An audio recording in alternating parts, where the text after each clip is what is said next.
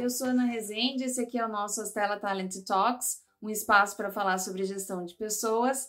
E a pergunta que eu vou responder hoje é a seguinte: Como saber se eu tenho a cultura certa para minha organização? Eu preciso confessar para vocês que o tema cultura organizacional é o meu tema de paixão. Eu vou fazer o possível para não fazer disso uma dissertação e que seja um vídeo que realmente traga acionáveis relevantes para vocês. Mas eu vou precisar começar falando de conceito. A gente precisa alinhar o que é a cultura organizacional como primeiro passo. Então, eu estou chamando aqui de cultura organizacional um conceito criado pela Carolyn Taylor, que é um conjunto de comportamentos valorizados e não tolerados de uma organização que leva essa empresa para a entrega da sua execução. Então, nessa frase aqui, eu já deixei claro expectativas de uma série de informações que a gente precisa ter clareza.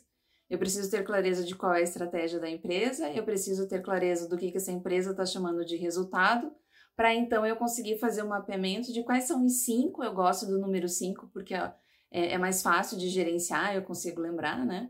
Quais são os cinco comportamentos que a gente precisa ver nessa organização de uma maneira crescente para garantir que a meta vai ser atingida.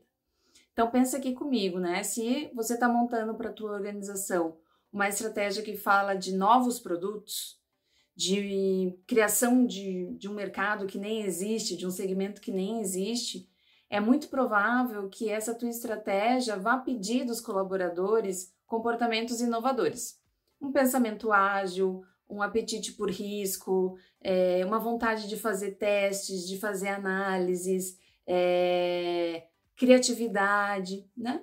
Fica meio até óbvio. Agora, se a tua estratégia está falando de eficiência, são outros comportamentos que a gente precisa ver nessa organização.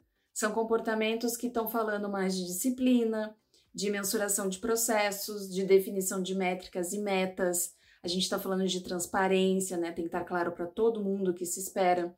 A gente está falando de foco, a gente está falando de velocidade.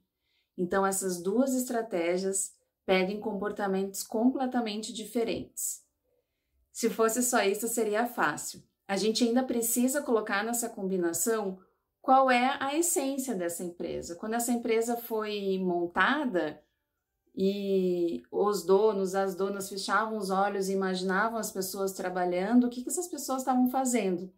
A gente precisa fazer um balanço entre quais são os comportamentos que a gente precisa para a estratégia e quais são os comportamentos que aquela liderança dá conta, aqueles comportamentos com os quais aquela liderança se identifica, ou melhor, quais são os comportamentos com os quais você se identifica, porque a empresa é tua. Quando a gente consegue chegar nesses cinco comportamentos que respeitam todos esses fatores, aí a gente começa então a desenhar um processo seletivo que atraia pessoas, que mensure, que avalie pessoas que tenham esse tipo de, esses tipos de comportamento, a gente cria um processo de gestão de performance que deixa claro para as pessoas quais são os comportamentos que a gente quer ver nelas e que a gente ajude-as a desenvolver esses comportamentos, indo mais para um, um, um ponto é, bem operacional. As pessoas promovidas são as pessoas que têm esses comportamentos. As pessoas que não têm esses comportamentos, a gente tem que ter um plano de desenvolvimento bem robusto e conforme elas não forem é, se identificando ou não forem mostrando potencial para apresentar esses comportamentos, a gente começa a ter conversas um pouco mais sérias, né? Então, a gente vai desenhar processos de gestão de pessoas que valorizem esses comportamentos e que ajude para que eles sejam cada vez mais frequentes. Gente, é, é uma resposta de poucos minutos para algo muito profundo, provavelmente invisível, não é mesmo? Mas que é possível a gente fazer.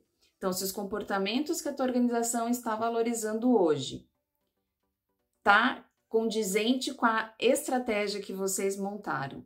E quando você olha para os comportamentos dos teus colaboradores, a maneira como eles falam com os clientes, a maneira como eles interagem entre si, o racional que eles usam para a tomada de decisão, se tudo isso está alinhado, sim, você tem a cultura que a tua organização precisa ter.